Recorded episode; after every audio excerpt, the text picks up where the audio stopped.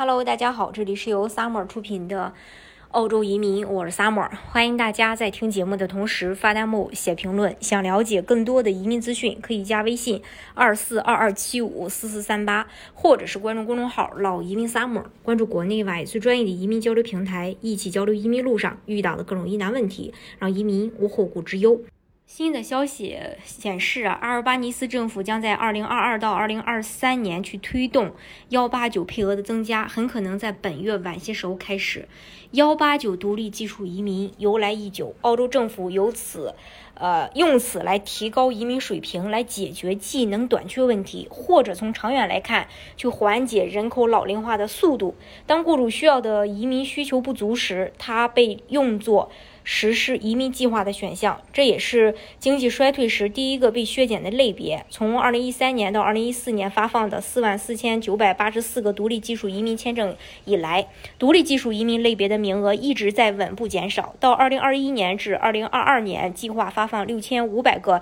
独立技术移民签证的这个低位，这种减少。始于反对党领袖彼得·达顿在2017年到2018年单方面削减该计划的总体规模。在他担任财长时，呃，莫莫里森最初反对这个削减，但在2018年，在达顿做出削减后，艾利森支持这个削减，理由是他将打破拥堵。2019年3月，莫里森将这个削减锁定为其人口计划的一部分。这个计划实际上从未提供莫里森政府对澳大利亚未来人口的预测。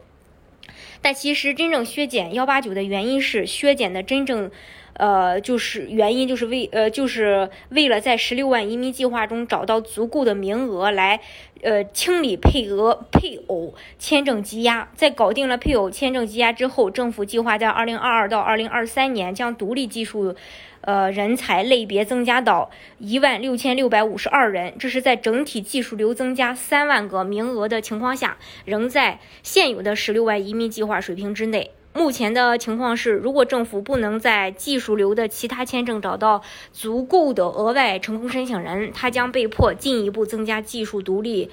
呃，这个类别，澳洲政府将其签发的幺八九邀请量控制在较低水平，维持了一个小规模的独立技术移民类别。这种情况在二零二二年到底发生了变化，很可能是因为内政部没有收到足够的雇主担保移民的申请，摒弃已经完成，呃，这个。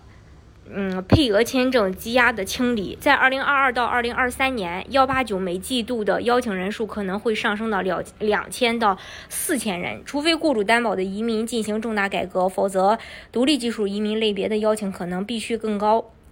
这将与降低合格分数线同时进行，特别是对于高度优先的职业，在二零二二四月二十一日的一轮邀请中有两大类别职业。没有收到邀请的职业，比如农业科学家、化学工程师、特殊教育教师，即使他们取得足够高的分数，这很可能是由于这些职业有足够的数量，通过其他类别来实现，或者这些职业不被认为是高需求的。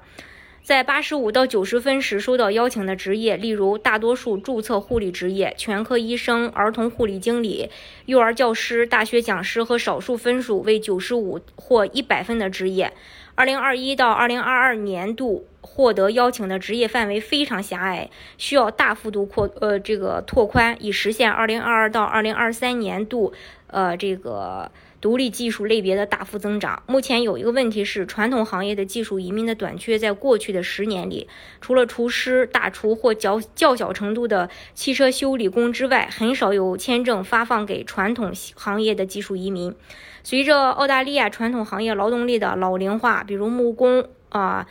然后细木工，然后木匠、水管工，还有抹灰工、瓦工，目前技术工人的短缺可能会在未来十年内大幅度增加。增加当地学生的学徒制可能不足以解决短缺问题，迫切需要改革签证制度，特别是鼓励更多的海外学生在传统行业学习，并找到移民的途径。